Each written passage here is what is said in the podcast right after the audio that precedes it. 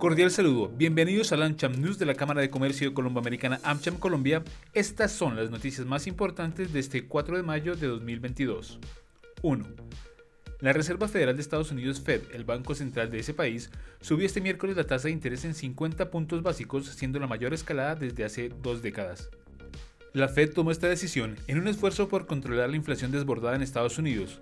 Con este incremento, la tasa de referencia en la economía de Estados Unidos se ubica en un rango del 0,75% a 1% según el comunicado oficial. Con esta determinación, se espera que el dólar en Colombia siga con precios altos tal como se ha presentado en los últimos días. En la jornada de hoy, la divisa cerró en 4.056 pesos. 2. El ministro de Hacienda de Colombia, José Manuel Restrepo, declaró este miércoles que confía que la inflación comience a controlarse en el mes de mayo con las medidas que el gobierno y el Banco de la República han tomado en este sentido.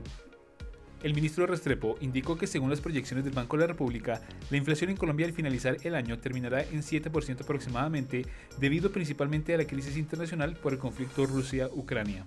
3. No olviden que el 16 de mayo tendremos nuestro circuito virtual de networking, una oportunidad única para impulsar su red de contactos comerciales y potenciar los negocios de su empresa.